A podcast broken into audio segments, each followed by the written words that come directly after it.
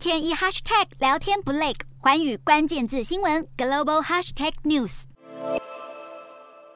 美国政府因为国安以及人权问题，打算运用乌俄战争期间禁止对俄罗斯出口先进技术所得到的经验，扩大对中国实行出口管制，来限制中国军事以及科技的发展。而相关的措施就包含增加实行出口管制，并且让伙伴国家一同来参与，更要重新定义哪些技术被视为敏感或关键，或是可能被军方或国家安全机构所使用。像是人工智慧就很有可能纳入受管制的技术，而针对此事，美方官员也表示，他们的目标并不是削弱中国经济，而是要限缩中国取得有助于军事与科学发展的技术管道，而这或许可以避免武装冲突的爆发。